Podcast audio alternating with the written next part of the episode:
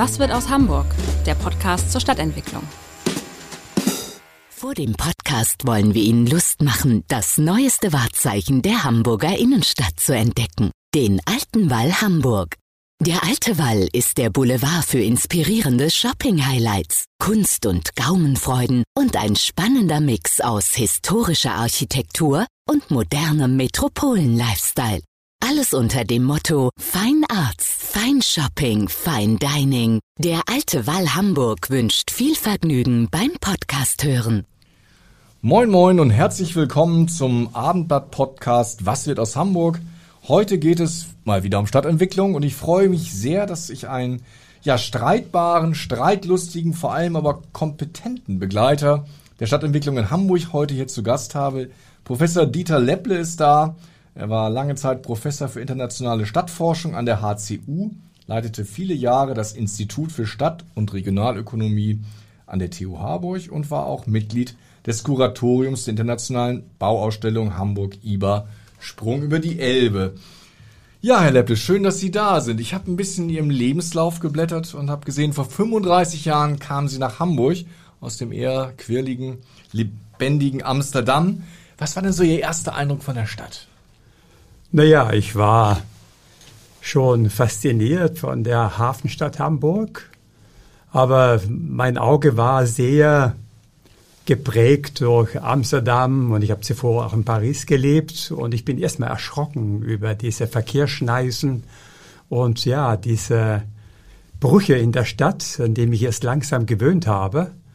Und ich denke, damals wurde mir auch klar, dass eine der wichtigen Aufgaben ist, die Stadt zu reparieren, zu transformieren und die Potenziale zu entwickeln, die da sind. Aber insgesamt fand ich das erstmal toll, in einer solche Metropole zu sein und war begeistert auch von der Aufbruchstimmung an der Technischen Universität, wo damals wirklich eine richtige Gründeratmosphäre war und man alles Mögliche bewältigen wollte. Wenn man so alte Filme sieht, alte Fotos so aus der Zeit, so 80er Jahre, damals war ich auch auf Klassenfahrt hier, ich habe eine sehr, sehr graue Stadt in Erinnerung, die also noch nicht unbedingt einen Anspruch auch hatte, Weltmetropole zu sein. Ist das der also das, Eindruck dieser Zeit? Das war schon. Also ich kam aus diesem, ich habe in dem, der Innenstadt von Amsterdam gelebt, in jeder, an jeder Straßenecke ein Café. Und als ich dann hierher kam und äh, wusste gar nicht, wo ich hingehen soll, wenn ich meinen Kaffee trinken sollte oder mal was essen. Also äh, das war schon etwas herb. Und ich finde, wenn ich jetzt zurückblicke von heute, eine unglaubliche Veränderung, also ja, fast eine Mediterranisierung von Hamburg mit all dem Leben, was inzwischen in die Stadt eingezogen ist und natürlich auch andere Qualitäten im Stadtraum, in den Plätzen. Da kann noch einiges gemacht werden. Es stehen noch zu viele Autos rum, aber sonst finde ich, äh, Hamburg ist schon auf einem interessanten Weg. Was ist denn richtig gut gelaufen so in den letzten dreieinhalb Jahrzehnten?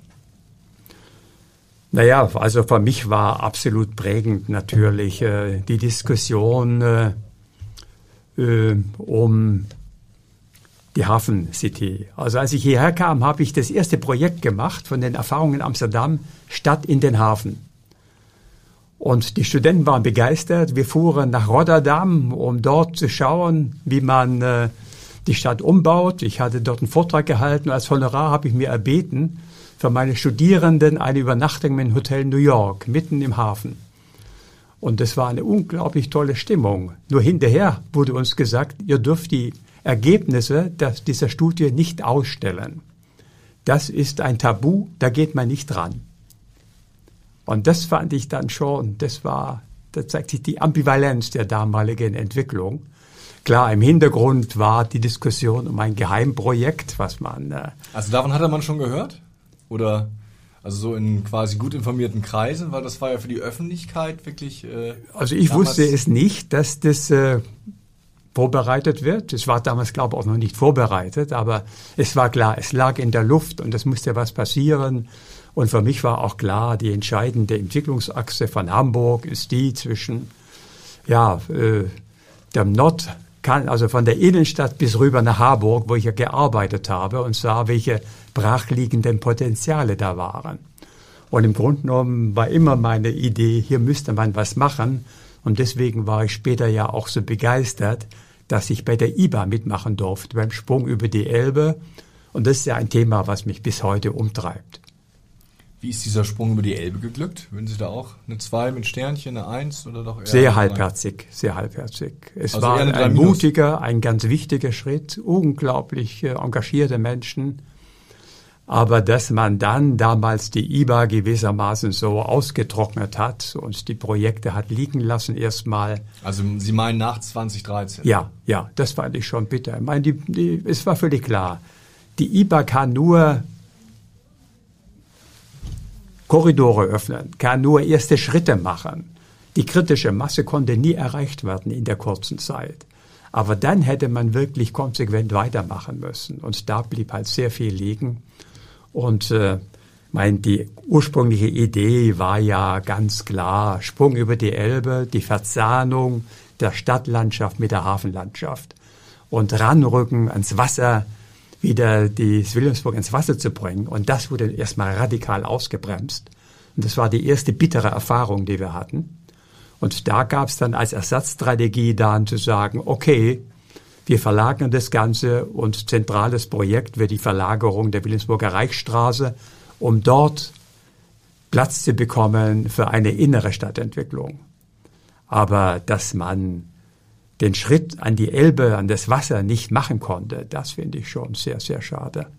Ja, das Spannende ist ja, dass man, also ich erinnere das selber als, als Reporter 2012, 2013, auch 2011 sehr, sehr viel auf den Süden, auf Wilhelmsburg geschaut hat und als dann die IBA vorbei war, war so ein bisschen, ja, die Stimmung raus. Ja, und es wurde ja auch, also es war, was ich ganz wichtig fand, also eines der wichtigsten Ansätze war ja nicht mal wirklich das Bauen, sondern die Bildung, eine Bildungslandschaft aufzubauen. Wir hatten irgendwann mal auch gesagt, eigentlich machen wir hier auch eine Bildungsausstellung. Wir Investitionen in, Kör in Köpfe und nicht in Steine. Gut, es gibt ja dann das äh, vorbildliche Bildungszentrum, was Ja, ja, aber das, dann wurde drumherum wurde ein ganzes Netzwerk aufgebaut und die ganzen Extrakräfte, die da waren, um das umzusetzen, wurden dann gestrichen und eingestellt. Und unser entscheidender Ansatz war ja, die Schule aus dem engen Sichtfeld der Schulbehörde rauszubringen und mit der Stadtentwicklung zu verknüpfen, mit der Qualifikation, mit Arbeitsmarktentwicklung und so weiter. Und hinterher fiel man dann wieder zurück in sektorale Politikfelder, die dann abgearbeitet wurden. Und dann hieß es, na ja, jetzt haben wir ja den Hamburger Osten als neues Experimentierfeld. Und da hat man viel verschenkt. Das ist wirklich sehr schade. Und ich habe beispielsweise in einem fantastischen Haus gewohnt von David Achaia, einem der besten Genau, sind ja Architekten der Welt. Herr Lepple, ne? Sie sind ja also quasi, Sie haben den Sprung über die Elbe gewagt. Ja, ich bin, ich wollte es mal gesagt, sehen, wie ist an. es, habe drei Jahre dort gelebt und äh, fand unheimlich schade, dass dieses Projekt, was so eine Art Holzfertigbau war, sehr ökologisch, geringe Haustechnologie, wenig störanfällig, absolut ideal, um sowas zu replizieren, dass das nie hinterher repliziert worden ist im Sinne eines bezahlbaren Wohnens. Hm. Also da wurden viele, viele Sachen verschenkt. Dabei ist ja die ähm, Baubehörde oder die Stadtentwicklungsbehörde, wie sie jetzt heißt, auch dorthin gezogen. Die müsste ja eigentlich quasi vor Ort sehen, was passiert. Ja, natürlich, aber äh, das waren ja grundsätzliche politische Entscheidungen, die vom Rathaus ausgingen. Also würden Sie schon sagen, das ist ein bisschen eine verpasste Chance, die IBA. Ja, und ja, das, ganz danach- bestimmt. Naja, und mein, die ganze Geschichte dieses Brückenschlags ist ja ein, ein, ein, eine, eine Geschichte der Halbherzigkeiten und der verpassten Chancen, nicht? Also mein Traum war ja wirklich die Technische Universität und die Hafen City Universität und die Universität quasi in diesem Zwischenfeld auf der Elbinsel, kleiner Grasbrock zusammenzubringen und dann wirklich Hamburg ein Gesicht von Wissenschaft und Forschung zu geben, verbunden mit einem neuen Typ von Stadtteil, der amphibisch orientiert ist. Das waren doch alles fantastische Projekte, die dann einfach ausgebremst wurden, gnadenlos von einer relativ aggressiven Hafenlobby.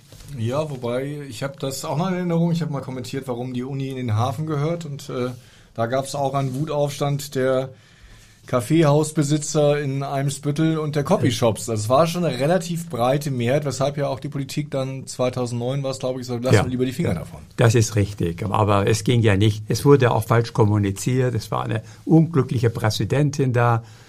Es ging um eine Teilverlagerung, zu schauen, was können wir wirklich konzentrieren. Denn Hamburg hat eine technische Universität gebaut ohne Physik, Chemie, Mathematik.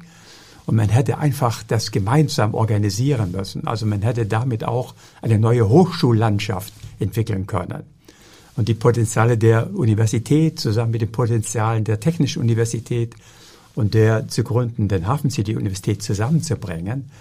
Und jetzt haben wir einfach völlig fragmentierte Einheiten und die Entwicklung dümpelt vor sich hin.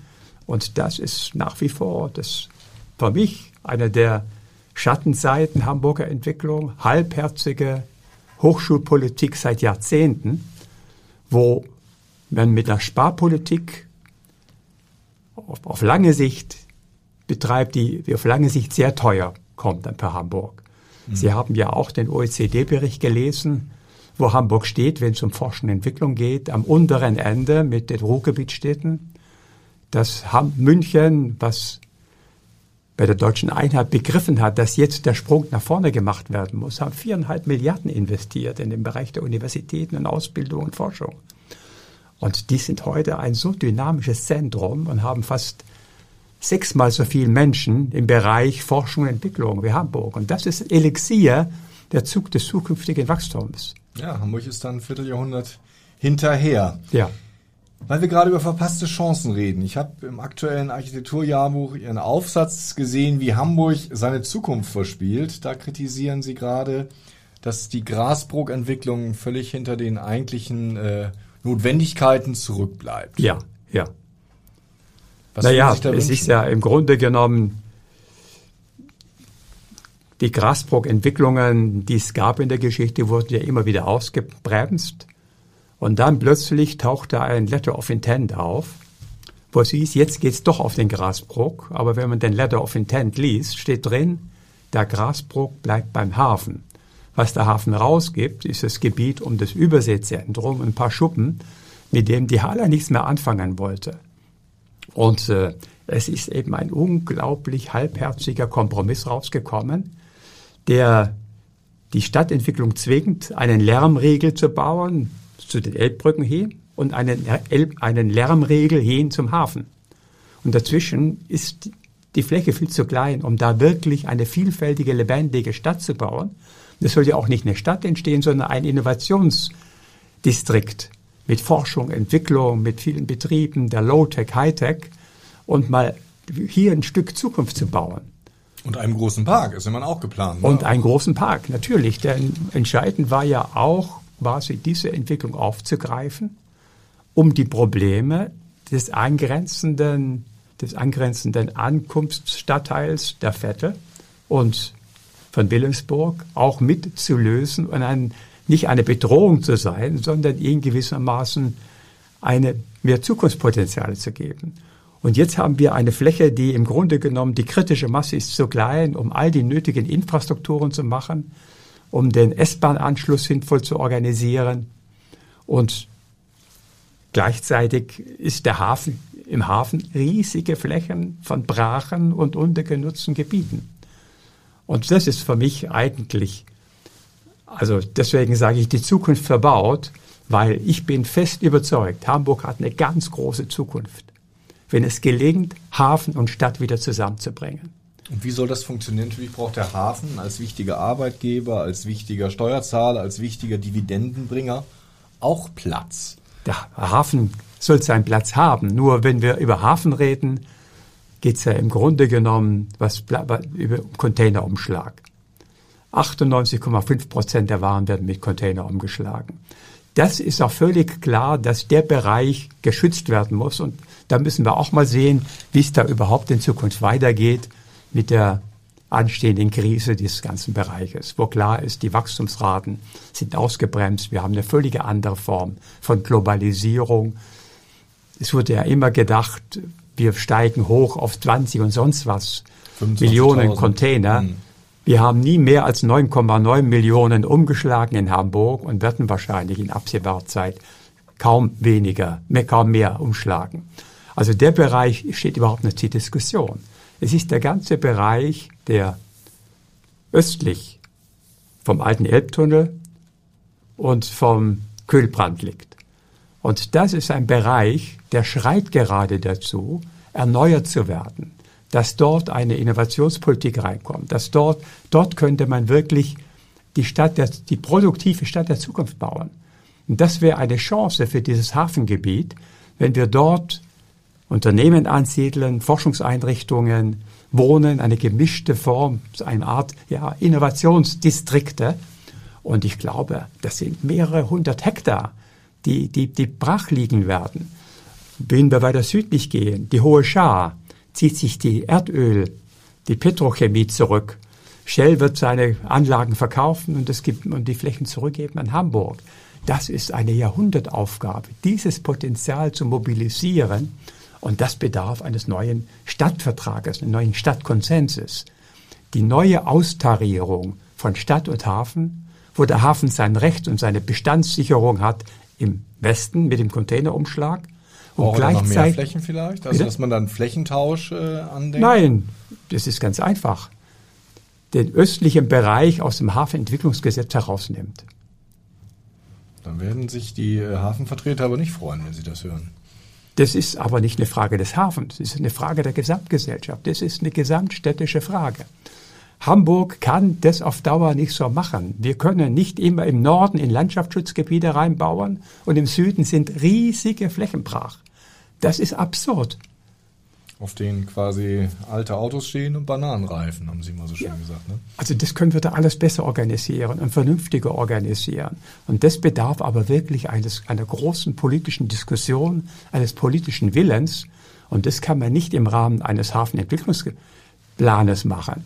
Das, da würde ich mir vorstellen, es muss eine, es muss auf die, oh, ganz oben auf die Agenda, weil das ist das größte Pfund, was Hamburg hat. Wir werden im Bereich Forschung München nicht einholen.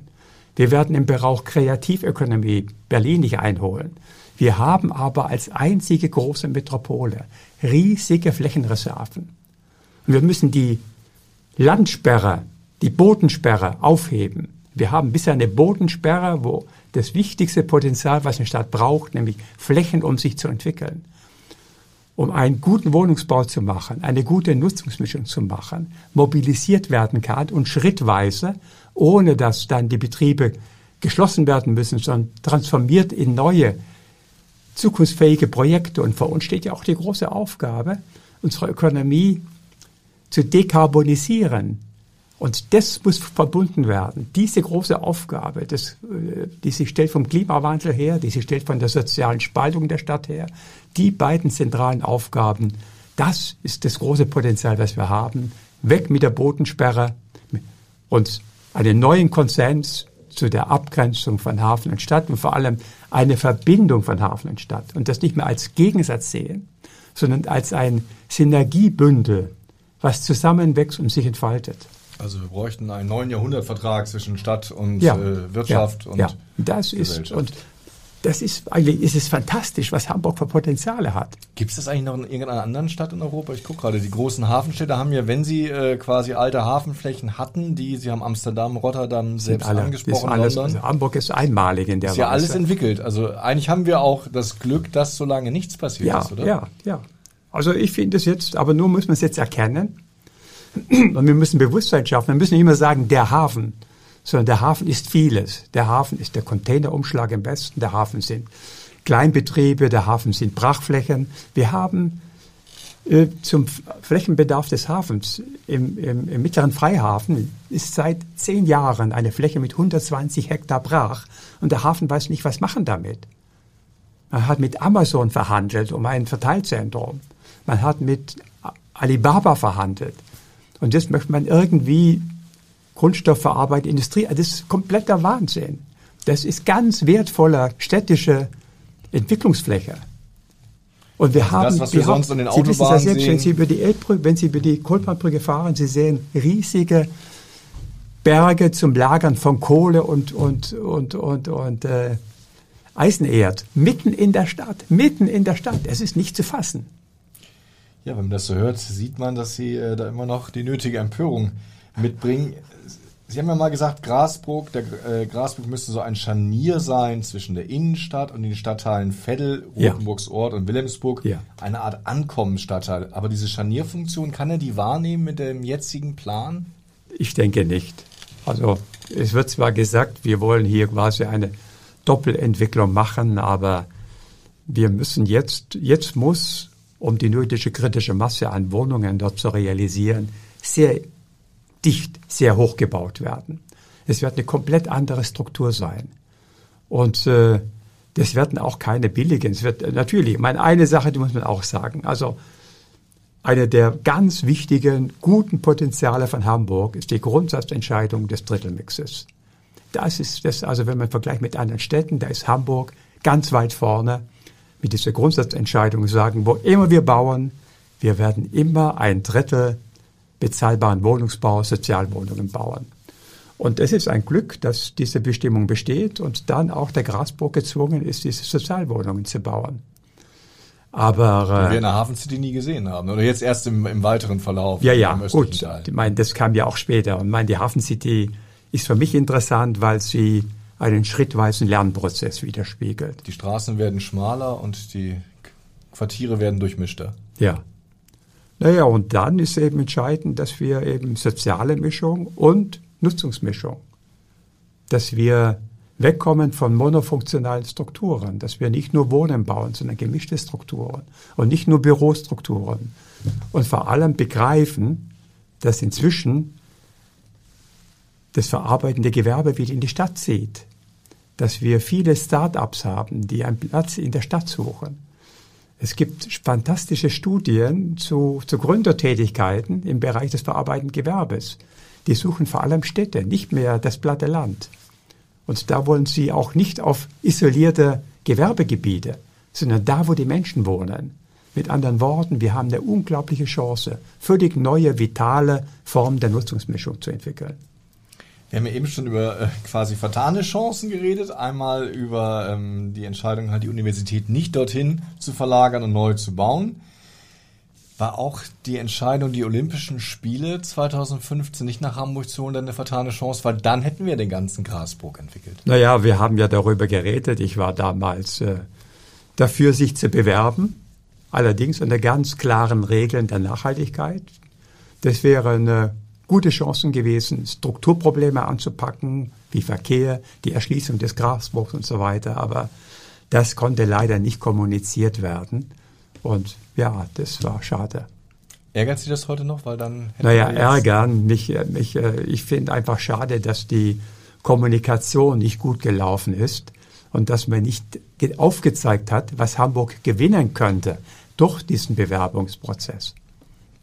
Ja, das glaube ich auch. Wir haben äh, zu wenig die, das Magengrummen vieler Menschen, auch wir als Zeitung, wahrgenommen, um deutlich zu machen, es gibt gute Argumente dafür. Also es war immer so, so quasi stand wie festgesetzt, das ist super für Hamburg, Ja. aber die Argumente fehlen. Und vor allem auch deutlich machen, dass man sich bewirbt für ein völlig anderes Konzept Olympischer Spiele, die nicht diese kurzfristigen weißen Elefanten baut, sondern wirklich eine nachhaltige Strategie betreibt. Und das Wichtige, die Legacy der Spiele, das Erbe der Spiele ist. Und das wird vor allem die Entwicklung von Stadtstrukturen.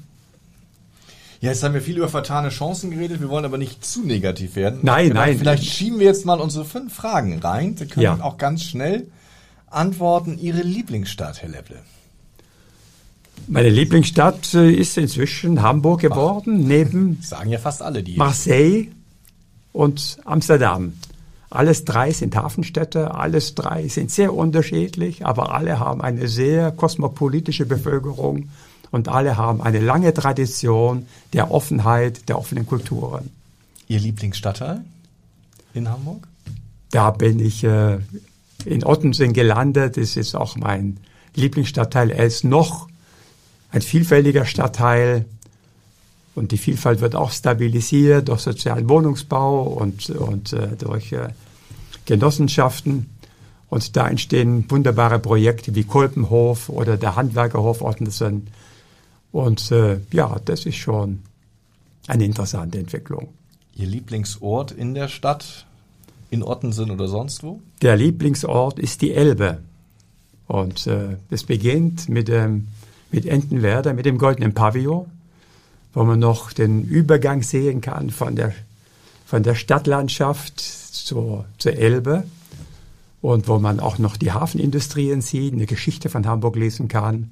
Und dann natürlich äh, der Geestrücken in Altona, wo man den ganzen Hafen hat, wo man das ganze Elbinsel vor sich liegen hat. Ein einmaliger Blick auf eine faszinierende Stadt.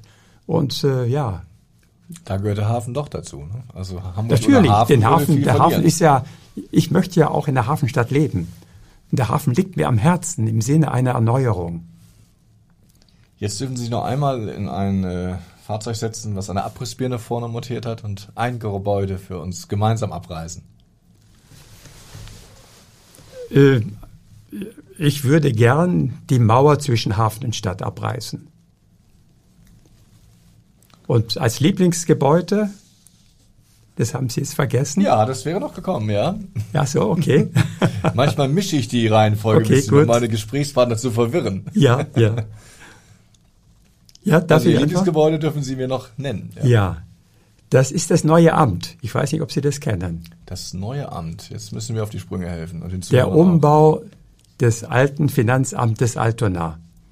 Das ist noch nicht fertig gebaut, aber das ist ein fantastisches Projekt, wo eine Initiative, wo Leute sich zusammengetan haben und sich beworben haben, das alte Finanzamt zu kaufen um es umzubauen in einen gemeinschaftlichen Coworking Space mit vielfältigen offenen Räumen und wo eine tolle Architektur entwickelt ist und vor allem, wo man eine neue Eigentumsform gefunden hat, auch für das Arbeiten, nämlich genossenschaftliche Organisation, wo jeder der, und jede, die darin arbeiten, auch Miteigentümerin ist und sich damit von dem spekulativen Bodenmarkt abkoppelt und wirklich eine Gemeinwohlorientierung hat. Und ich denke, ein anderes Lieblingsgebäude könnte, äh, könnte der Umbau äh, der, des Parkhauses ähm, Gröninger Hof werden, wo dieselbe Idee ist, Autos raus, Raum für Menschen, eine genossenschaftliche Struktur, um damit auch ein Stück Innenstadtrevitalisierung zu betreiben, die nicht an Investoren gebunden ist. Das ist eine schöne Brücke, Revitalisierung der Innenstadt. Wir haben uns, glaube ich, vor gut einem Jahr auch unterhalten. Da waren wir zum ersten Mal in dieser Corona-Pause und haben gehofft, das Schlimmste sei vorbei, wie denn die Pandemie die Stadt verändert. Wir haben jetzt ja gesehen, dass die Innenstadt natürlich auch durch ihre Monostruktur sehr stark auf Einzelhandel zu setzen, massiv getroffen ist. Ja. Wie geht's da weiter? Was glauben Sie? Was also ich finde es eine heilsame Krise, denn äh, es war klar, zu versuchen, jahrzehntelang nur immer mehr Kaufkraft in die Innenstadt zu holen, zerstört die Innenstadt. Es zerstört die Vielfalt, es zerstört ja, das, das urbane Herz der Stadt. Es wird immer mehr vom Kommerz überformt. Und ich denke, dass jetzt eine gute Zäsur da ist, die Innenstadt neu zu denken, wo völlig klar ist, die allererste Priorität, wieder mehr Menschen in die Innenstadt zu bringen mit Wohnen und dann eine Vielfalt von Funktionen. Die Frage ist nur, wie soll das passieren? Der Markt wird es nicht richten. Und da brauchen wir Instrumente. Da finde ich jetzt ein Beispiel über eine Vergabepolitik der Stadt, wie beim Gröninger Hof, was klug war, eine Konzeptvergabe zu machen, wo Initiativen das aufgreifen, wo übrigens die Konzeptvergabe neben dem Drittelmix auch eine der ganz starken Instrumente Hamburgs ist. Das war ja auch Konzeptvergabe, war ja auch die Geburtsstunde des neuen Amtes. Und wo man jetzt allerdings, meine, meine Idee geht weiter zu sagen, wir bräuchten im Grunde genommen einen Fonds, mit dem die Stadt einzelne Flächen aufkauft, um sie dann an Inhaber geführte Betriebe zu führen, zu vermieten oder sie kulturellen Zwecken bereitzustellen. Was in Frankreich, glaube ich, schon viel gemacht wird. Ne? Das ist die Strategie Cœur de la Ville, das Herz der Stadt. Und dort zeigt sich, dass schon bereits fünf Prozent der Flächen in einer Straße genügen, um der Straße einen völlig anderen Charakter zu geben. Und das sind Ansätze. Wir müssen, es ist klar, wir müssen, ich nenne es immer den urbanen Kannibalismus. Der Bodenmarkt, einige gierige Immobilienbesitzer, die die Innenstadt zerstören. Und da müssen wir was dagegen setzen. Und das muss eingehegt werden, um wieder eine neue Vitalität, eine neue Vielfalt zu haben. und vor allem Menschen zurück in die Stadt zu bringen und äh, Räume zu schaffen, wo die Menschen nicht sofort dem Kommerz unterworfen sind, sondern einfach zusammen sein können, hinsitzen können oder was immer sie machen wollen. Die Bedingungen sind ja eigentlich recht gut für die Hamburger Innenstadt, oder? Wenn man sieht, das Wasser, die Gebäude, die Struktur sind ja schon sehr attraktiv. Also da müssen wir uns jetzt auch nicht zu viele Sorgen machen. Oder? Nein, also mein äh, und vor allem, also ich habe letzte Woche hatte ich ein, war ich auf einem Podium in München und da wurde mir klar, welche Chance Hamburg hat. In München war klar, es gibt keinen Leerstand, München hat kein Problem. Und das ist das zentrale Problem. München hat, dass München kein Problem hat, ist ein Problem, weil sie damit den alten falschen Weg weitergehen. Und immer denken, eine neue Park, eine Parkgarage wird rausgenommen, wird wieder eine Einkaufszeile reingebaut. Hamburg wird wieder mit der Nase drauf gedrängt, wir müssen was verändern. Und wir können was verändern. Und Hamburg hat unglaubliche Qualitäten. Und Hamburg hat vor allem auch eine große Baukultur. Und wir haben tolle Projekte in der Vergangenheit. Die, die Hafen City, für mich ein großer Lernprozess. Die IBA, die IBA in, äh, äh, äh, auf der Elbinsel, das sind alle tolle, tolles Projekte. Haben Sie auch Ideen für die beiden quasi Sorgenkinder am Beginn der Innenstadt, nämlich das ehemalige Karstadt Sport und der ehemalige Kaufhof? Ja, ja, da zeigen kann? sich die Probleme, die sie ergeben, wenn ein Investor, der nur auf Bodenspekulation setzt, Flächen aufkauft. Herr Benko. Und der dann genau die Gebäude, die sie am besten verwerten lassen, gegen die Wand fahren lässt. Und jetzt das Gerücht darum geht, vielleicht Amazon als Käufer. Wenn das wäre, das wäre unsäglich. Das wäre wirklich ein Treppenwitz der Geschichte. Ja. ja. Zur Stärkung des Einzelhandels Amazon in die Stadt zu holen. Es gibt ja ähm, aber insgesamt wir haben jetzt gerade die aktuellen Zahlen gesehen. Es gibt noch ein ganz leichtes Wachstum ähm, bei der Bevölkerung, aber insgesamt sehen wir schon, dass der Drang, wieder aufs Land zu ziehen, zunimmt. Gerade bei diesen Mittelalten mit, äh, also quasi ohne Migrationshintergrund. Befürchten Sie, dass diese Stadtwucht wieder zunimmt, auch wegen Corona? Nein, nein. Also ich im Gegenteil. Ich glaube, dass es nach Corona richtig wieder eine Revitalisierung der Städte geben wird. Äh, diese, das ist jetzt eine bittere Zeit mit, ja, mit schrecklichen Opfern und so weiter. Aber äh, es gibt auch unglaubliche Chancen dadurch. Der Druck ist erstmal weggenommen. Ich habe schon die Innenstadt angesprochen. Wir werden auch, der Wohnungsmarkt wird sich wenig entspannen. Wenn Leute rausziehen, ist es eher eine Entwicklung der Stadtregion und nicht das Land. Die Leute ziehen nicht aufs Land, die ziehen an Orte in der Stadtregion, die weiterhin erreichbar sind. Und die Leute, die davon träumen, jetzt irgendwo nach Brandenburg an den See zu ziehen, die haben entweder ökonomisch ausgesorgt oder werden sie in, in ein paar Jahren in ziemliche Probleme geraten. Denn der Arbeitsmarkt ist volatil und dynamisch und da muss man vor Ort sein und die Stadt bietet fantastische Möglichkeiten in dieser und im Zeit. Lockdown musste man erstmal zu Hause bleiben und da ist natürlich schon attraktiv, wenn man dann noch einen Garten und vielleicht natürlich, ein Arbeitszimmer klar. hat. Und das meine ich ja auch, wir müssen Hamburg auch grüner machen. Und wenn jetzt die Spannung, der Druck weg ist von den, von den Märkten, dann haben wir auch die Chance wieder, die Nutzungsmischung ernst zu nehmen, Produktion in die Stadt zurückzubringen, den Arbeitsmarkt vielfältiger zu machen und vor allem durch Grünen. Und es gibt tolle Projekte, also das Magistralenprojekt ist für mich ein tolles Projekt, was langfristig eine unglaubliche Qualitätserhöhung von Wohnen und Arbeiten geben kann in Hamburg. Und für mich sind das die zwei Generationenprojekte, das Magistralenprojekt und die neue Aussöhnung und Verbindung von Stadtlandschaft und Hafenlandschaft. Es gab auch hier kürzlich wieder im Podcast äh, den Vorschlag aus Nord, der nicht nur Vorschlag ist, sondern inzwischen umgesetzt wird in neuen Bebauungsplänen, kein Platz mehr für Doppelhäuser, Reihenhäuser und Einfamilienhäuser auszuweisen. Halten Sie das für richtig?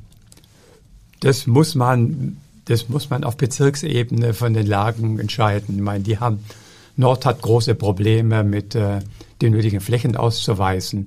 Da ist klar, man kann die Klappenflächen nicht nehmen jetzt, um einst Familienhäuschen hinzusetzen. Äh, aber grundsätzlich muss man im Auge behalten, die Quali nur eine vielfältige Stadt ist eine gute Stadt. Und Hamburg hat so eine vielfältige Struktur. Es gibt so viele Einfamilienhäuschen, so viele Reihenhäuser, die man jetzt auch wieder etwas äh, erneuern, modernisieren muss. Also da muss man jetzt nicht neue Einfamilienhäuschen im Nord bauen, um den spezifischen Wohnbedarf einzelner Menschen zu decken. Also ich glaube, die Diskussion kann man sehr entspannt angehen. Und es ist klar, Gebot der Stunde ist Stapelung. Und wir müssen intelligente Formen machen, wo die Leute das auch als einen Mehrwert ansehen, was ihnen geboten wird. Sind wir schon so weit? Weil ich sehe natürlich auch teilweise relativ einfältige Stapelungen von quasi Zimmern und Wohnungen und Etagen. Ja, wir brauchen natürlich völlig neue Bauformen. Und wir müssen, also das ist ein Prozess, wo wir mittendrin stecken. Gibt es da schon so Vorbilder für Sie? Also ja, natürlich. Ist, also, es gibt, was also würden Sie sagen, was ist ein Projekt, was wir uns ganz genau anschauen müssen? Also es gibt sehr schöne Beispiele in Zürich, äh, sogenanntes Clusterwohnen, genossenschaftliche Wohnprojekte, die äh, die dann auch viele Gemeinschaftsräume anbieten, wo eine große Flexibilität da ist, wo die Leute umziehen können, je nach Lebensphase. Also da gibt es sehr schöne Projekte und wo auch äh, Gewerberäume mit integriert sind. Da, da können wir jetzt, das ist, das muss man sich auch nicht ausdenken, das muss man experimentieren. Deswegen finde ich ja die Projekte, die im Augenblick laufen von dem neuen Amt oder Gröninger Hof und so weiter. Das sind alles kleine Modellprojekte, um das Wohnen neu zu erfinden und weiterzuentwickeln. Und Alternativen zu diesem Auslaufmodell des Einfamilienhäuschen am Stadtrand zu machen. Denn das ist auf Dauer keine wirkliche Lebensperspektive. Das ist eher für viele dann ein Albtraum, weil man ist ja dann nicht alleine, sondern die sitzen ja Häuschen an Häuschen und hinterher fehlt die Infrastruktur, hinterher ist man gebunden an ein Automobil, was nicht mehr bezahlbar ist und so weiter. Und die Idee wäre wirklich zu sagen, wir können jetzt die Stadt umbauen in so eine Art polyzentrische Struktur mit 15-Minuten-Quartieren, wo man zu Fuß und mit dem Fahrrad alle wichtigen Lebensfunktionen erreicht. Und da ist auch wieder eine Vielfalt möglich. Und das muss gestaltet werden. Also wir haben tolle Aufgaben vor uns und Hamburg hat besonders gute Voraussetzungen, in diese Richtung sich zu entwickeln. Herr Professor Lepple, ich könnte Ihnen noch stundenlang zuhören, aber ich muss ein bisschen auf die Zeit schauen. Vielleicht die Schlussfrage. Sie haben ja fast gerade schon so eine Art ähm, Schlussplädoyer gehalten. Stellen Sie sich vor, nach diesem Podcast ruft der Bürgermeister bei Ihnen an, sagt Herr Lepple, was soll ich denn anders machen? Was würden Sie ihm sagen? Naja, das sind natürlich zwei große strategische Probleme. Das ist, wir müssen wirklich die Hochschullandschaft anpacken. Wir müssen da eine Perspektive finden.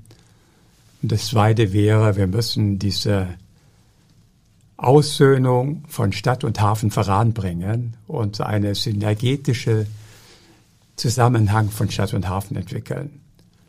Und gleichzeitig denke ich, dass inzwischen tolle Projekte unterwegs sind. Also ich finde das Magistralenprojekt finde ich wunderbar. Die Science City?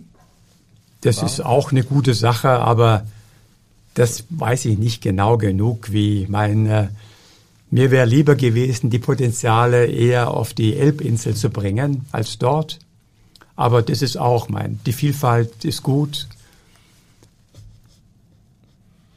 Ja, lassen wir uns überraschen, wenn wir dann in 35 Jahren wieder da sind und hier zusammensitzen, wie sich Hamburg dann entwickelt hat. Wir sehen ja schon, dass die, die letzten Jahrzehnte keine schlechten waren, aber es gibt genug zu tun.